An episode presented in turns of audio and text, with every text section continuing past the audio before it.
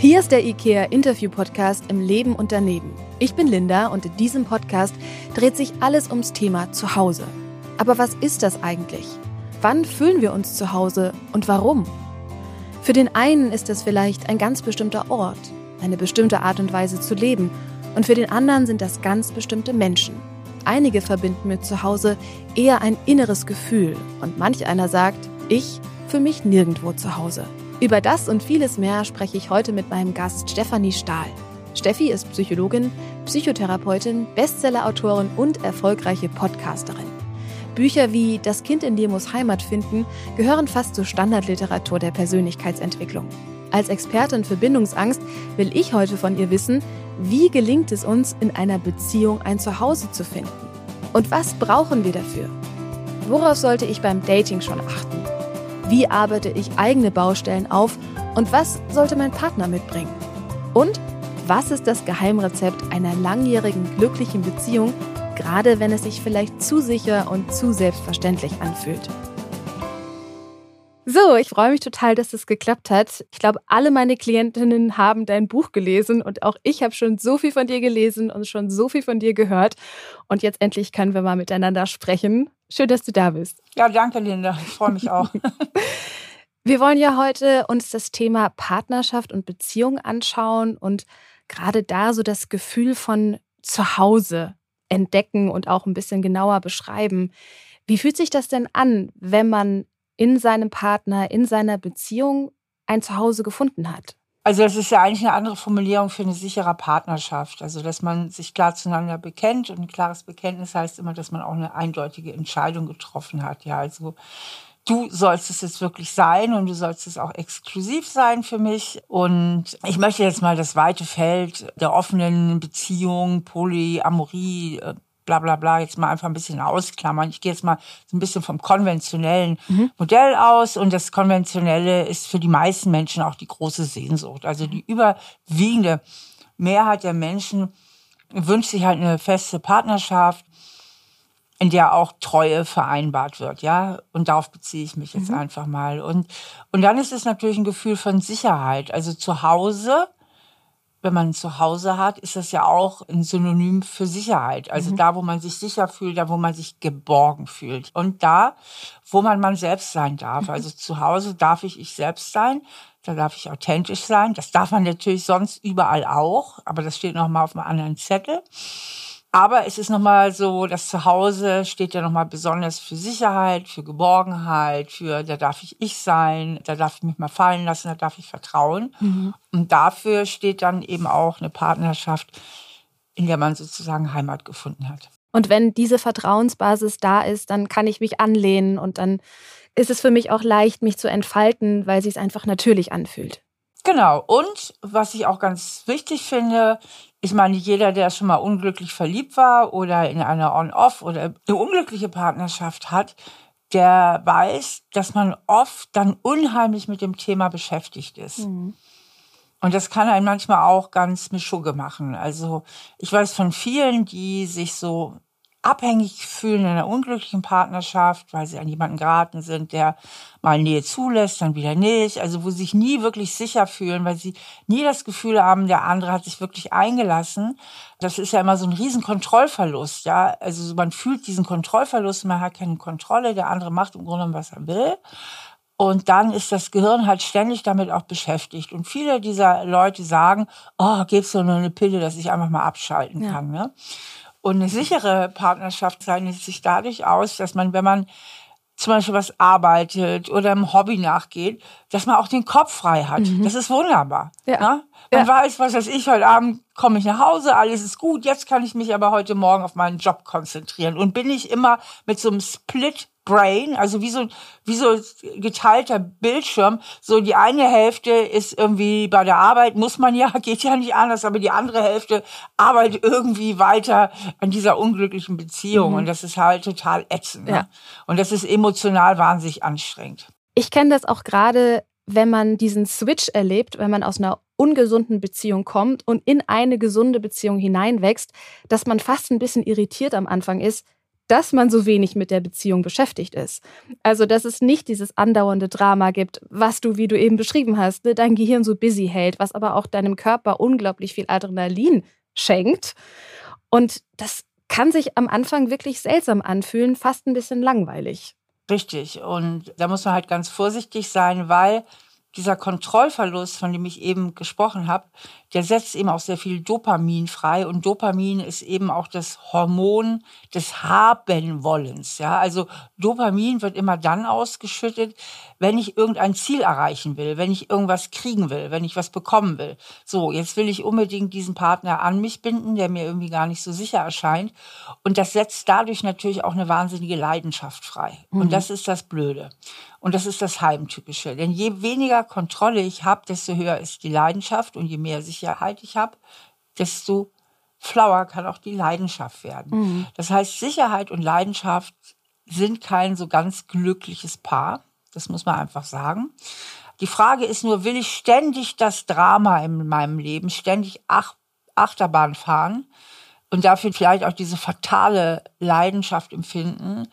Oder ist es mir am Ende des Tages doch lieber, ich habe eine sichere Beziehung, ich habe eine warme Beziehung, ich habe eine geborgene Beziehung, ich habe eine sehr vertraute Beziehung. Allerdings wird die Leidenschaft, außer vielleicht in der Anfangszeit, natürlich dann tatsächlich auch abflauen. Das mhm. ist fast nicht zu vermeiden. Ja. Da muss jeder für sich die Entscheidung treffen, möchte ich das ewige Drama und die Leidenschaft oder wäre das für mich okay, dann vielleicht auf die ganz wilde Leidenschaft zu verzichten, aber dafür habe ich viel anderes dafür mhm. gewonnen.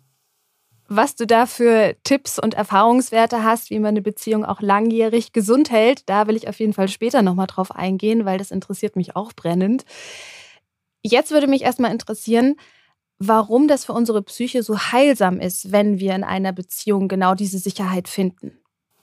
Mm, also, weil Bindung sicherheitsspendend ist. Das siehst du bei kleinen Kindern. Ne? Wenn kleines Kind irgendwie läuft rum, spielt, ist auf dem Spielplatz und so, dann tut es sich weh oder hat Stress mit einem anderen Kind, dann guckt es nach seiner Bindungsperson, Mama oder Papa sitzt vielleicht auf der Bank und dann Mama, so, und dann wird erstmal zurückgelaufen und dann ist die Mama oder der Papa erstmal wieder die Sicherheitsbasis, ja. Und so ist das im, ich sag mal, gesunden Menschen auch. Der gesunde Mensch sucht Bindung wenn er Probleme hat. Der gesunde Mensch sucht Bindung, wenn er eine Krise hat. Das heißt, er braucht die Zuwendung von Freunden oder er braucht ein paar Kuscheleinheiten, das Gespräch. Also wir suchen Bindung, weil Bindung auch Sicherheit mhm. stiftend ist. Ne? Mhm. Und wir brauchen Sicherheit. Wir brauchen das Gefühl, uns irgendwo sicher zu fühlen, irgendwo beheimatet zu sein. Ja, also kein Mensch kann es aushalten, sich ständig unsicher und verängstigt zu fühlen. Mhm. Und deswegen spendet uns das eben diese Sicherheit, diese Geborgenheit, diese Nähe. Und das sind alles ganz tiefe psychologische Grundbedürfnisse, beziehungsweise bedient das alles dieses eine Grundbedürfnis nach Bindung. Ja, mhm. also wir haben ein tiefgreifendes, angeborenes Bindungsbedürfnis. Mhm. Und dieses Thema Beziehung, Partnerschaft, vor allem eine glückliche Partnerschaft, eine geborgene Partnerschaft, die befriedigt halt unser Bindungsbedürfnis und das ist auch gut für unser Selbstwertgefühl. Wir fühlen uns geliebt, wir fühlen uns gesehen, wir fühlen uns wertschätzt, angenommen. Da gibt es zu Hause jemand, der sich auf uns freut. Da gibt es jemand, der mit uns durch Höhen und Tiefen geht. Das ist eben nicht nur für das Bindungsbedürfnis sehr gut, beziehungsweise wird das dadurch sehr schön erfüllt, sondern auch unser Wunsch nach Anerkennung, nach Selbstwert wird damit natürlich auch erfüllt. Auch unser weiteres Grundbedürfnis eigentlich nach Kontrolle, weil die Sache läuft. Mhm. Und auch in einem vorhersehbaren Rahmen, ne? Also ja. sie läuft und ich kann auch schon abschätzen, wie sich das Gegenüber vielleicht verhalten wird. Eben ganz anders wie in einer ungesunden Beziehung, wo ich nie weiß, wo vielleicht wann wieder eine Off-Phase folgen würde. Genau. Oder auch einfach, dass ich mich verlassen kann. Das finde ich auch so essentiell. Wenn mein Mann sagt, ich hole dich nachher ab, dann holt er mich nachher ab. Mhm. Na, oder wenn wir am Wochenende planen, wegzufahren, dann fahren wir das Wochenende auch weg. Es sei denn, es kommt wirklich irgendwas Krasses dazwischen. Ja, aber das ist ja auch so ein Kennzeichen von unglücklichen Beziehungen, dieser Mangel an Verlässlichkeit. Mhm. Und der kann einen ja auch total krank machen, ja? ja? Weil das ist ja auch wieder dann unser Bedürfnis nach Kontrolle. Also mhm. wir alle haben ganz dringenden Wunsch, dass die Dinge da draußen ungefähr so laufen, wie wir es erwarten. Und wenn nie etwas funktioniert, wie wir es erwarten, dann legen wir uns irgendwann resigniert in die Ecke und kriegen eine tiefe Depression, weil wir das Gefühl haben, egal was ich mache, es bringt ja sowieso nichts. Mhm. Ich kann keinen Einfluss nehmen hier ja. auf dieses Leben und auf meine Beziehung. Ja, ganz schlecht auch für die eigene Selbstwirksamkeit. Ich kann nicht mitgestalten, genau. ich kann nicht mit beeinflussen, was hier eigentlich passiert. Genau. Ja. Das ist ja im Grunde eine andere Formulierung für das Kontrollbedürfnis. Ja. Selbstwirksamkeit heißt ja eben auch, ich habe das Gefühl oder ich erlebe mich als jemand, der auf gewisse Dinge einen Einfluss nehmen kann. Mhm. Du hast eben schon deinen eigenen Mann erwähnt. Wie war das denn, als ihr euch kennengelernt habt? Hast du sofort gemerkt, dass sich die Beziehung für dich anders anfühlt als die davor oder die Begegnung, die du davor hattest? Nein, dafür war unsere Kennenlerngeschichte zu unkonventionell, weil wir uns schon lange vorher kannten. Wir waren Freunde. Ach so, okay. Mhm. Und daraus hat sich das dann entwickelt. Also wir waren sechs Jahre vorher befreundet oder sogar acht Jahre, bevor wir überhaupt ein Paar wurden. Insofern mhm als wir dann ein Paar wurden, hat sich das von vornherein anders angefühlt. Mhm. Es hat sich von vorne an viel sicherer angefühlt. Wir waren zwar beide auch wirklich verliebt und trotzdem, es war nicht dieses ganz total hysterische Verliebtsein, was man so haben kann, wenn man jemand so ganz, ganz neu kennenlernt. Ne? Also ich sag mal so, das hysterische Verliebtsein, mhm. sowas nicht. Es war eindeutig verliebt, aber eben weil wir ja schon ein Stück weit Sicherheit hatten und uns kannten, ja, das, nee, das war toll. Mhm. So eine Verbundenheit, aber gleichzeitig eine Freiheit, die jeder für sich behalten hat. Kann man es so ausdrücken?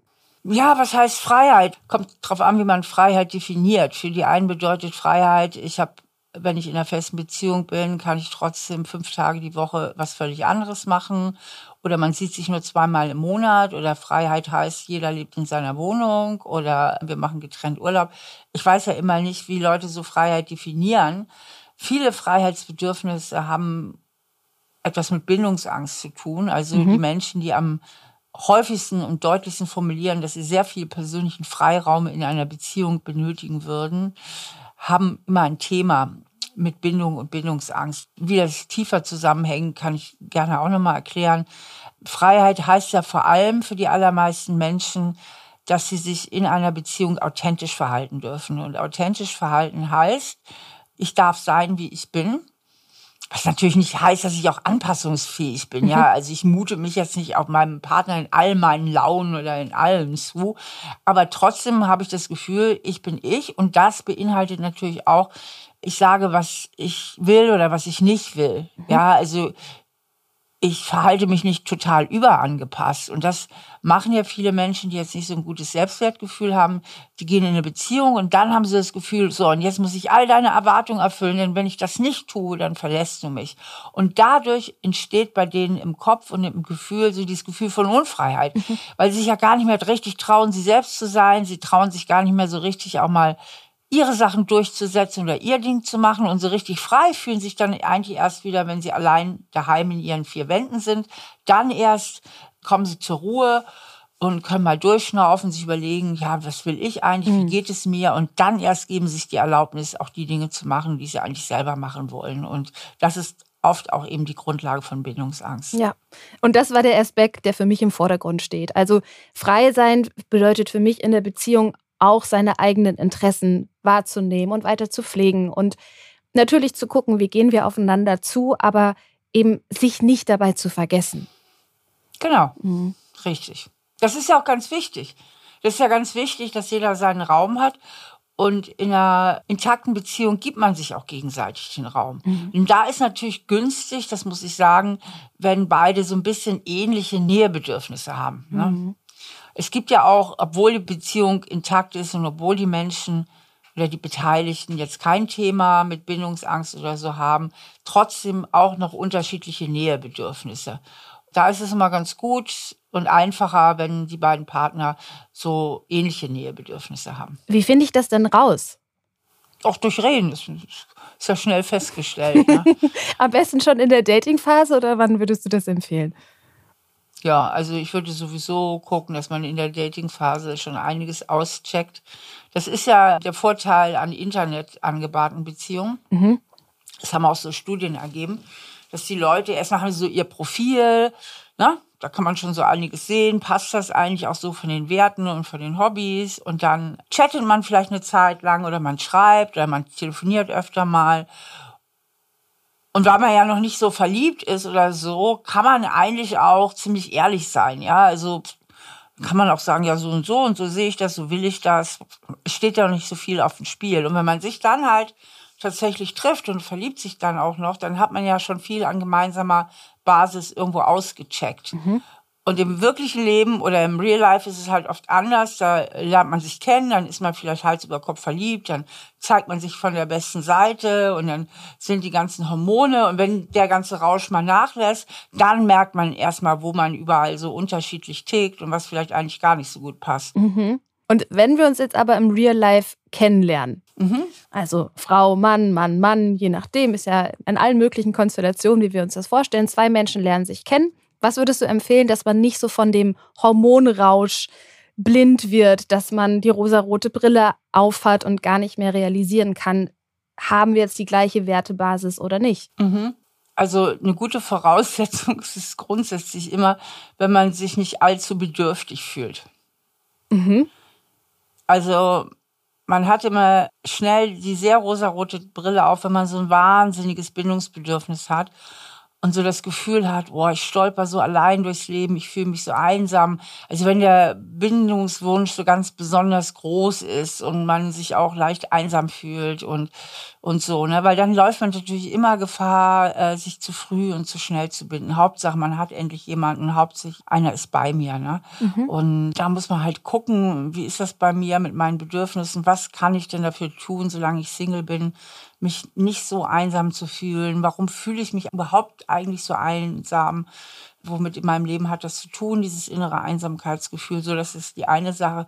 Und die andere Sache, man kann sich einfach entscheiden und vornehmen, den Verstand ein bisschen im Boot zu belassen und dem anderen eben auch Fragen zu stellen, also auch von Anfang an möglichst authentisch zu sein und nicht ständig sich zu überlegen, darf ich das jetzt, darf ich das nicht, kann ich ihn das überhaupt fragen oder nicht und na, also möglichst selber offen zu sein und ehrlich, so dass der andere auch eine Chance hat, einen kennenzulernen und aber auch auf den anderen, also eben da auch zuzuhören, was der zu erzählen hat und ihm einfach auch Fragen zu stellen.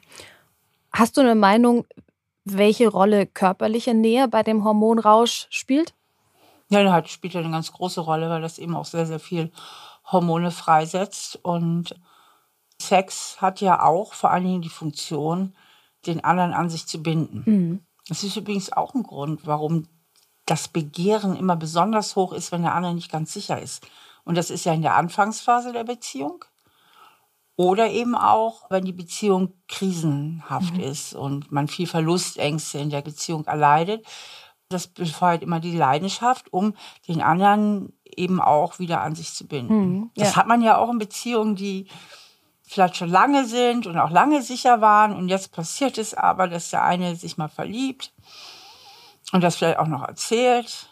Und plötzlich kommt die alte Leidenschaft wieder auf. ne? Ja, weil der andere nicht mehr erreichbar ist. Ja. Genau, Eifersucht mhm. macht ja auch sehr leidenschaftlich. Ja, ja. Kein besonders gesunder Mechanismus, der da in uns steckt. Aber es ist halt ein bisschen schade. Motiviert ganz viel Verhalten, ja. Es ist schade, dass Sicherheit einfach diesen Drang nach Sexualität, nach Nähe so ein bisschen schmälert. Weil dann muss ich ihn ja gar nicht mehr an mich binden. Der ist ja da. Genau, der mhm. ist da und auch die Vertrautheit, weil sexuelle Leidenschaft lebt auch viel von der Fremdheit. Mhm dass man den anderen noch nicht so genau kennt und dann ist das alles so aufregend. Aber ja. wenn man den anderen sehr gut kennt und im Alter und so weiter, der Eroberungsdrang, der lässt dann ihm nach und der andere ist einem nicht mehr so fremd.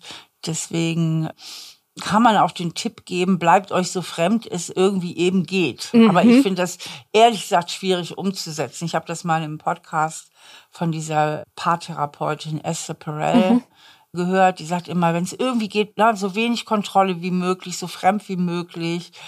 Ja, weil ich zum Beispiel arbeite auch mit meinem Mann zusammen. Ja. Und ich finde, mir leuchtet der Tipp ein, aber ich finde ihn nicht so einfach umzusetzen. Ja, stelle ich mir mhm. auch schwierig vor.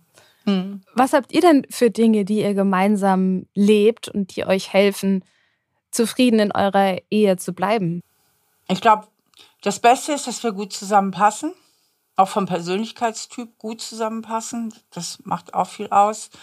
Ich glaube auch, wenn ich das mal so sagen darf, dass wir beide ein ganz gutes Selbstwertgefühl haben und deswegen nicht ständig Themen, die eigentlich zu uns selbst gehören, am anderen abarbeiten.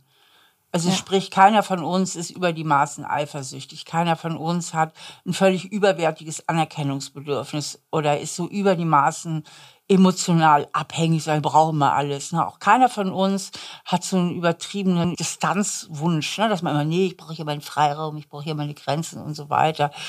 Und deswegen ist das dann halt relativ leicht. Und mhm. dann haben wir noch ein paar, nicht alles gemeinsame Hobbys. Wir haben auch ein paar, was ich auch ganz gut finde, unterschiedliche Hobbys, aber ein paar Dinge, die einfach gut passen. Wir gehen beide gern wandern. Wir haben ähnliche Vorstellungen von Urlaub. Wir haben ähnliche Vorstellungen von Geld ausgeben. ist ja auch so ein wichtiges Thema. Wenn einer sehr geizig ist und der andere großzügig, das ist eine Quelle von Streitereien kann das sein. Also wir ticken halt in vielen Sachen ähnlich und das macht es uns natürlich leicht. Mhm. Und habt ihr auch so Routinen, die ihr wirklich miteinander lebt, wo ihr auch darauf achtet, dass ihr die einhaltet? Also ich habe zum Beispiel schon mal gehört, dass man sich wöchentlich trifft und so ein Zwiegespräch hat oder dass man so ein paar Strukturen wirklich einbaut, die einem helfen, genau diese Präsenz und Aufmerksamkeit füreinander zu behalten, die ja auch manchmal mit den Jahren verloren geht, weil es so ein bisschen selbstverständlich wird, dass man einander hat. Gut, also diese Präsenzseminare sind bei uns nicht so unbedingt nötig, weil wir sind ja wenig voneinander abgelenkt. Es ist nicht so, dass wir beide völlig unterschiedliche, total gestresste Berufe haben. Wir sind quasi eine Firma ist es nicht so, dass wir Kinder haben, die uns permanent von uns selber ablenken, wo wir sagen, Mensch, mindestens wenigstens einmal im Monat haben wir mal einen Abend für uns. Die Themen haben wir ja alle nicht. Insofern, wir sehen uns sowieso fast jeden Abend und klönen auch oft, trinken ein Gläschen Wein, erzählen und so weiter. aber wir haben halt viele liebevolle Rituale, die einfach so in jeder intakten mhm. Beziehung gibt sie einfach, die stellen sich einfach ein. Da haben wir natürlich auch viele. Mhm. Ja, und dann öffnet sich dieser Raum für Gespräche und für das eigene Empfinden ganz von alleine. Ja. Hm. Vor allen Dingen, wenn die Beziehung läuft, das ist ja eben auch ein großer Unterschied zu Beziehungen, die nicht laufen, hat man ja auch kaum noch Beziehungsgespräche. Worüber denn? Hm. Na, die tausend Beziehungsgespräche, da hast du, wenn du Probleme hast. Na, dann hm. musst du ständig über die Beziehung reden. Aber so, wir reden eigentlich über viele andere Themen. Wenn mal was ganz konkret kurz anliegt, dann sagt man irgendwas, dann wird es aber sofort geklärt. Aber Paare, die jetzt miteinander eine gute Beziehung haben, führen eigentlich kaum Beziehungsgespräche. Wozu denn auch? Liegt ja nichts an. Ja, ich finde es manchmal auch ganz schön, solche Treffen zu nutzen, um sich auch schöne Sachen zu sagen. Also ich brauche das gar nicht unbedingt, um Probleme zu klären, sondern manchmal ist es für mich auch einfach so ein Moment, nochmal zu spiegeln, was mir vielleicht sehr gut getan hat in den letzten Tagen oder ja, was ich einfach schön finde, weil vielleicht in dem Moment gar nicht so die Zeit war, das zu betonen. Ja, also so, wie gesagt, wir haben genug. Ja, das ist schön. Ein Luxus für euch beide. Ja. Du hast es eben schon erwähnt, als ich dich zum Thema Dating gefragt habe, dass du sagst, es ist ganz wichtig, dass man auch bei den eigenen Baustellen drauf guckt. Also wenn ich mich sehr einsam fühle und wenn ich sehr bedürftig bin, endlich wieder eine Paarbeziehung zu finden, dass das manchmal schwierig ist, weil es einfach so einen Druck mit reinbringt. Was kann ich denn tun für mich, dass ich diese Bedürftigkeit aufarbeite? Was empfiehlst du da? Also erstmal muss ich eine Ursachenforschung betreiben. Gucken, woher kommt das eigentlich? Also öfter resultiert das auch aus so einem Selbstwertgefühl, dass man das Gefühl hat, ich genüge ja eigentlich nicht und deswegen zum Beispiel einen ganz besonderen Anerkennungshunger hat. Es kann daraus resultieren, dass man sonst zu wenig Beziehungen hat, die mhm. tragen. Also, dass man vielleicht einen Freundeskreis erweitern könnte oder Freundschaften vertiefen könnte.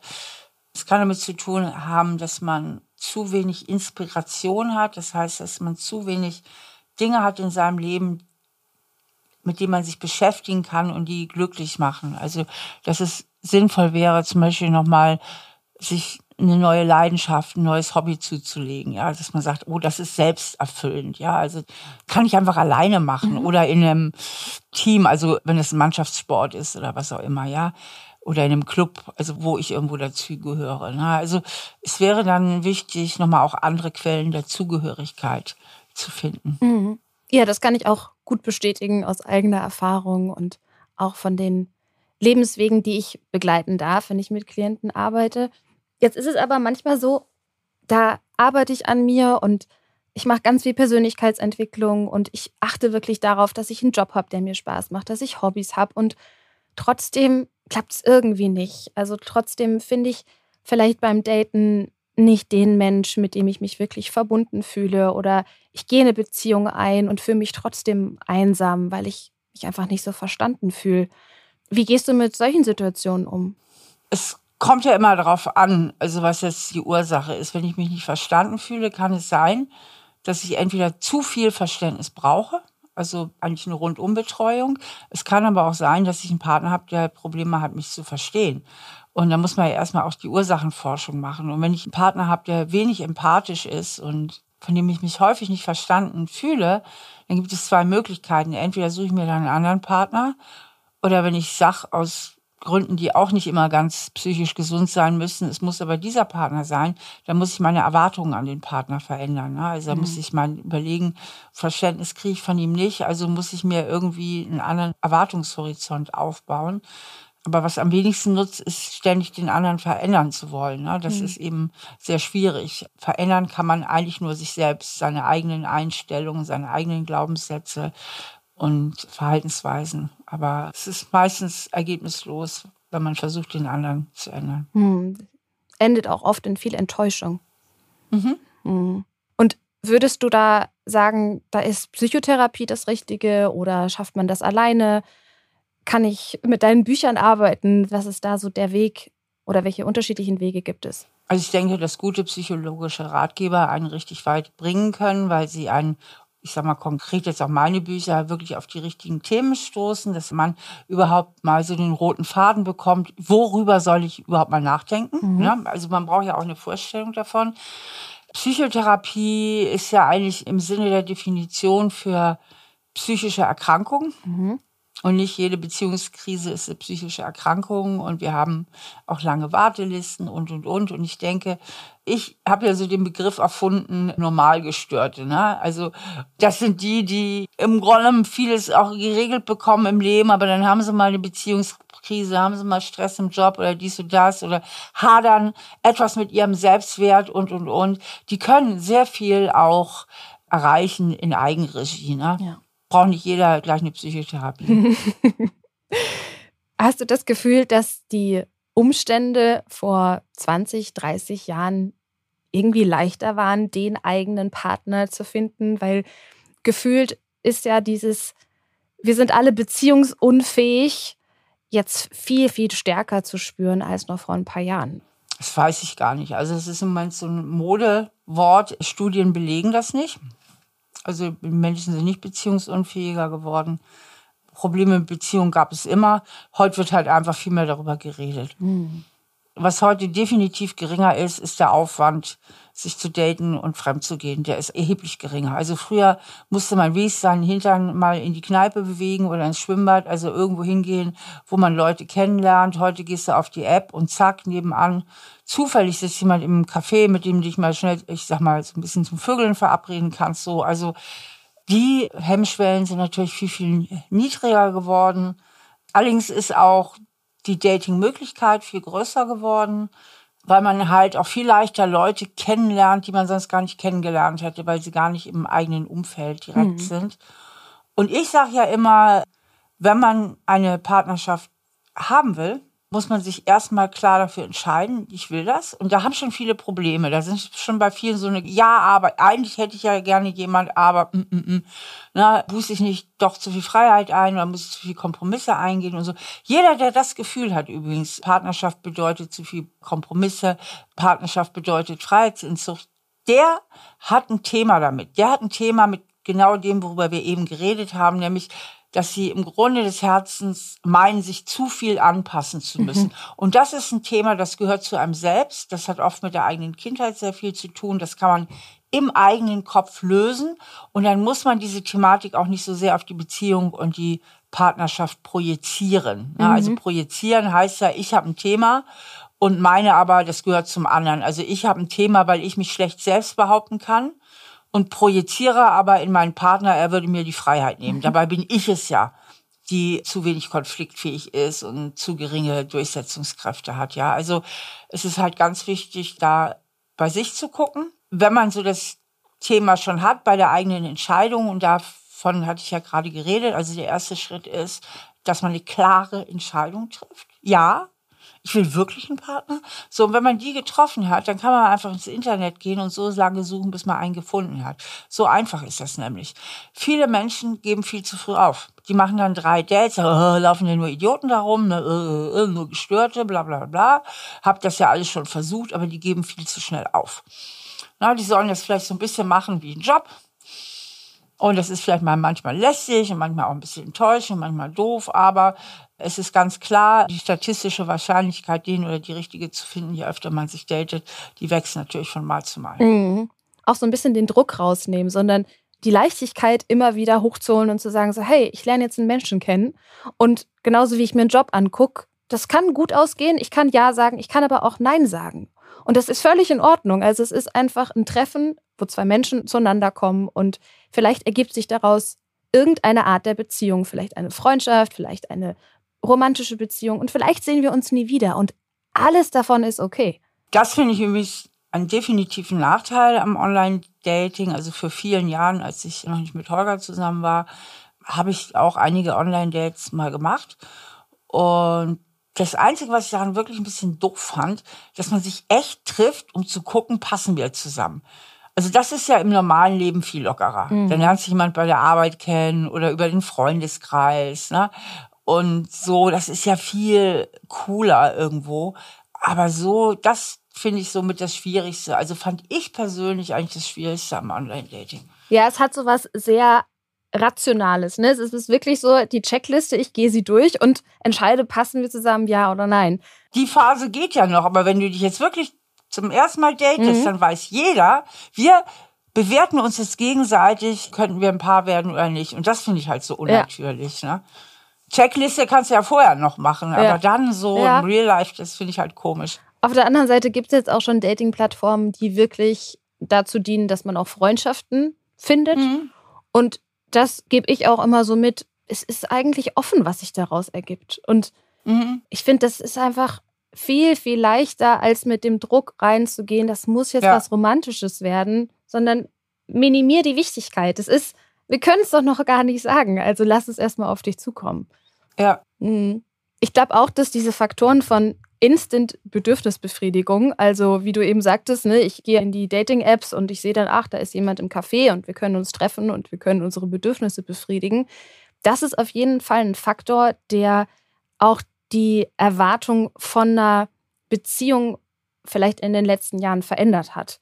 Weil dieses, ich bin daran gewöhnt, dass meine Bedürfnisse instant befriedigt werden, ist in meinen Augen nicht immer ein gesunder Mechanismus. Mhm.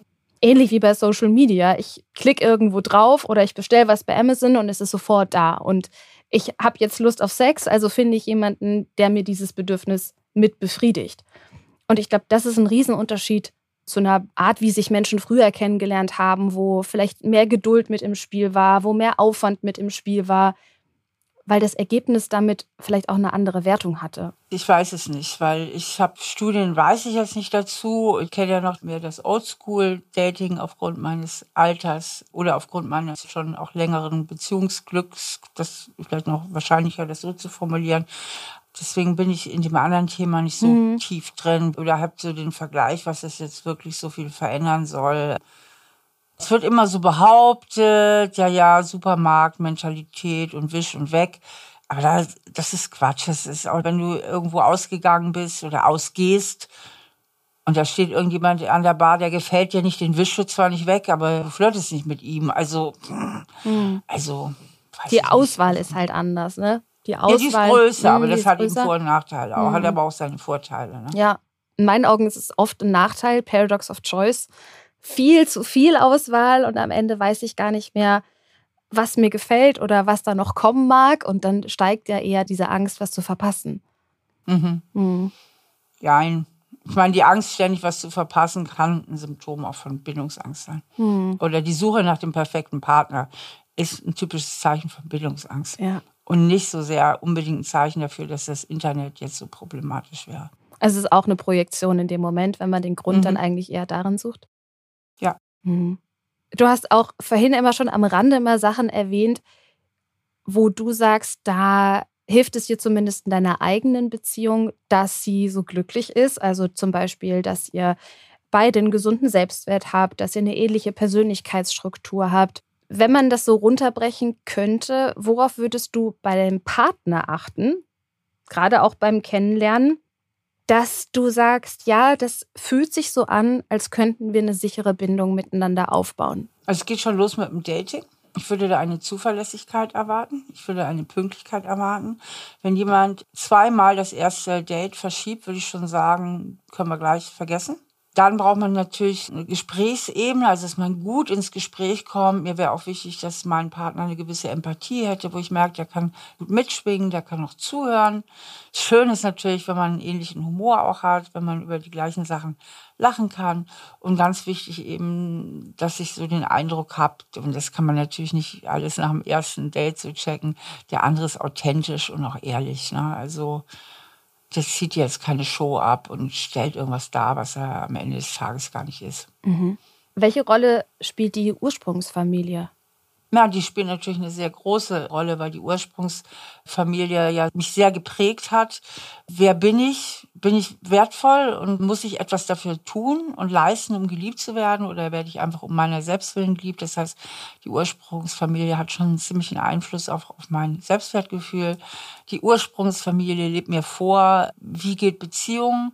Haben meine Eltern sich gut verstanden? Gab es da ständig Streit? Bin ich vielleicht nur bei einem Elternteil aufgewachsen und mir ist gar nicht so Beziehung vorgelebt worden und, und, und, und. Ne? Also es sind halt sehr, sehr viele Prägungen. Mhm.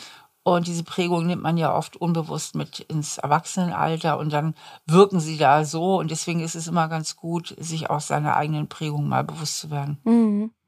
Und würdest du da auch so weit gehen, dass du sagst, ich will die Ursprungsfamilie von meinem möglichen Partner auch früh kennenlernen? Oder machst du das dann eher so, dass du einfach viele Fragen stellst? Also, wie weit kann ich gehen beim Dating? Weil natürlich ich möchte den anderen so gut es geht kennenlernen, aber was fühlt sich vielleicht auch übergriffig an? Wo ist bei mir so die Grenze, dass ich sage, ich will ja auch nicht, dass du dich hier analysiert fühlst?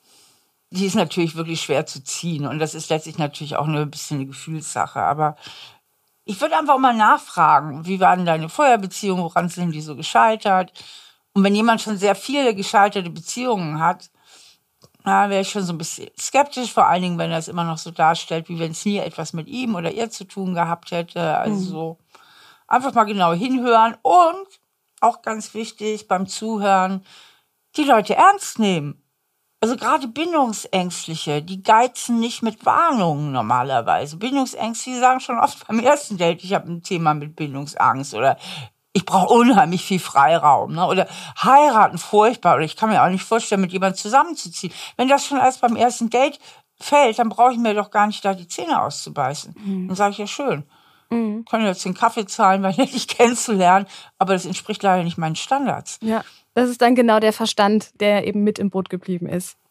Ja. Mhm. Ich finde immer so ein ganz tolles Konzept ist, dass man sich so seine eigenen Standards setzt. Ja, dass man sich mal überlegt in einer ruhigen Minute, was ist mir persönlich eigentlich wirklich wichtig, auch beim Dating.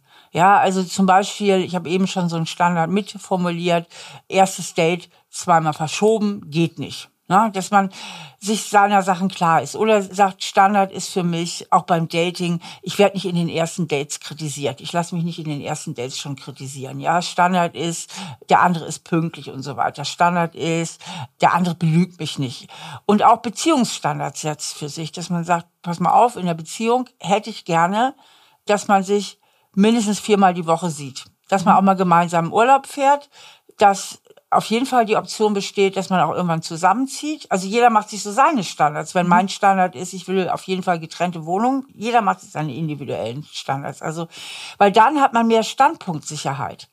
Weil dann muss man sich auch weniger mit der Frage beschäftigen, steht der andere jetzt nicht auf mich oder hat er einfach nur Bindungsangst oder whatever, sondern erfüllt nicht meinen Standard und Peng. Dann mhm. kann ich viel besser auch bei mir selber bleiben was wichtig ist, auch gerade am Anfang, dass man seine Grenzen kennt. Ne? Die Grenzen kann man aber nur kennen, wenn man sie definiert hat, weil sonst lässt man vielleicht auch zu viel mit sich machen oder lässt sich zu viel rumschubsen. Und deswegen ist das eben wichtig, so seine Standards zu definieren, um für sich selber auch erstmal Klarheit zu schaffen. Und ich glaube, es ist auch ganz wichtig, diese Standards zu haben, gerade wenn dann die rosarote Brille da sein sollte, dass ich das nicht aus den Augen verliere. Weil Richtig. Ne, wenn die Verliebtheit dazukommt, dann neigen wir dazu zu sagen, ach ja, er war jetzt zweimal unpünktlich, aber es ist doch nicht mhm. so schlimm. Und wenn ich das ganz klar für mich schwarz auf weiß habe, dann mhm. ist die Wahrscheinlichkeit, dass ich diese persönlichen Red Flags ignoriere, mhm. einfach geringer. Ja, richtig. Mhm. Ja, das finde ich auch ganz wichtig. Und ich würde auch noch ergänzen, mach dir Gedanken darüber, wie möchtest du dich neben dem Partner fühlen. Mhm. Also, was ist ein Gefühl, was sich bei dir einstellt, wenn ihr eben miteinander Zeit verbringt? Weil es ist immer mhm. ein bisschen leichter, auch bei dem anderen zu sagen, das mag ich, das mag ich nicht, aber auch mal bei sich zu gucken, okay, woran erkenne ich denn? Das hatten wir ganz zu Beginn vom Gespräch, dass ich authentisch bin, dass mhm. ich mich fallen lasse, dass ich Vertrauen aufbaue. Also all die Dinge, die für mich eine sichere Bindung kennzeichnen, woran kann ich die eigentlich an mir selbst beobachten? Mhm. Was bedeutet denn für dich zu Hause sein? Für mich bedeutet zu Hause, ich kann dir sagen, worauf ich Wert lege. Ich bin halt ein Mensch, der unheimlich viel Wert auf eine schöne Umgebung legt. Und zwar egal, ob das jetzt meine Arbeitsumgebung ist oder mein Zuhause ist, ich möchte es immer schön haben. Zur Schönheit gehört für mich übrigens auch Ordnung. Mhm. Mich macht das kribbelig, wenn es einfach zu unordentlich ist oder Sachen darum stehen, die da nicht hingehören. Also ich brauche so eine Beruhigung auch fürs Auge. Und zu Hause bedeutet für mich ganz viel Geborgenheit auch. Eben auch so Geborgenheit und Sicherheit, worüber wir eben am Anfang gesprochen haben. Und auch, dass da andere Menschen sind. Hm. Gut, ich habe jetzt keine eigene Familie, aber dass mein Mann da ist, dass mal Freunde da sind, dass mal Familienmitglieder da sind und so weiter. So, dass der Hund da ist. Also ja. so, zu Hause ist für mich eben auch nicht, dass man da total alleine ist. Ja, sehr schön. Ja, cool. Danke, dass du heute da warst. Ich nehme ganz, ganz viel mit und ich hoffe, unsere Hörerinnen und Hörer auch. Ja, danke für die Einladung. Gerne. Gibt es noch was, was dir wichtig ist, am Ende nochmal zu betonen? Wenn man selber dafür sorgt, dass es einem eben auch gut geht und dass man Batterien auftankt, dann ist man auch der bessere Mensch. Also viele Menschen denken, ich darf erst mir was selber gönnen, wenn ich das und das und das und meine ganze Erledigungsliste abgearbeitet habe und werden darüber aber gereizt und kleinlich. Denn jeder, jeder kennt dieses Phänomen, wenn wir gestresst sind, werden wir auch viel schneller gereizt oder aggressiv, haben weniger Verständnis für andere, sind ungeduldiger, das ist völlig normal. Und je relaxer wir sind, desto wohlwollender und großzügiger können wir auch sein. Das heißt, allen Menschen, denen es schwerfällt, sich selbst so eine Genusserlaubnis zu geben, die sollten sich klar machen, dass sie dann auch die besseren Menschen sind. You can't pour from an empty cup. Ja, genau. Also immer schön erstmal auf sich gucken und Selbstfürsorge für sich ganz, ganz groß schreiben und dann können wir auch noch viel besser auf andere Menschen zugehen. Genau. Sehr schön. Danke, dass du da warst. Und in der nächsten Folge spricht Holger mit Sexexpertin Gianna Baccio. Sie wird uns alle Fragen rund um das Thema Sex beantworten und über einige Mythen aufklären, die sich bis heute gehalten haben. Ich würde mich freuen, wenn ihr auch in der nächsten Folge wieder reinhört. Abonniert diesen Podcast gerne bei iTunes, Spotify, Deezer und überall da, wo es Podcasts gibt. Und lasst uns gerne eine Bewertung bei Apple Music da.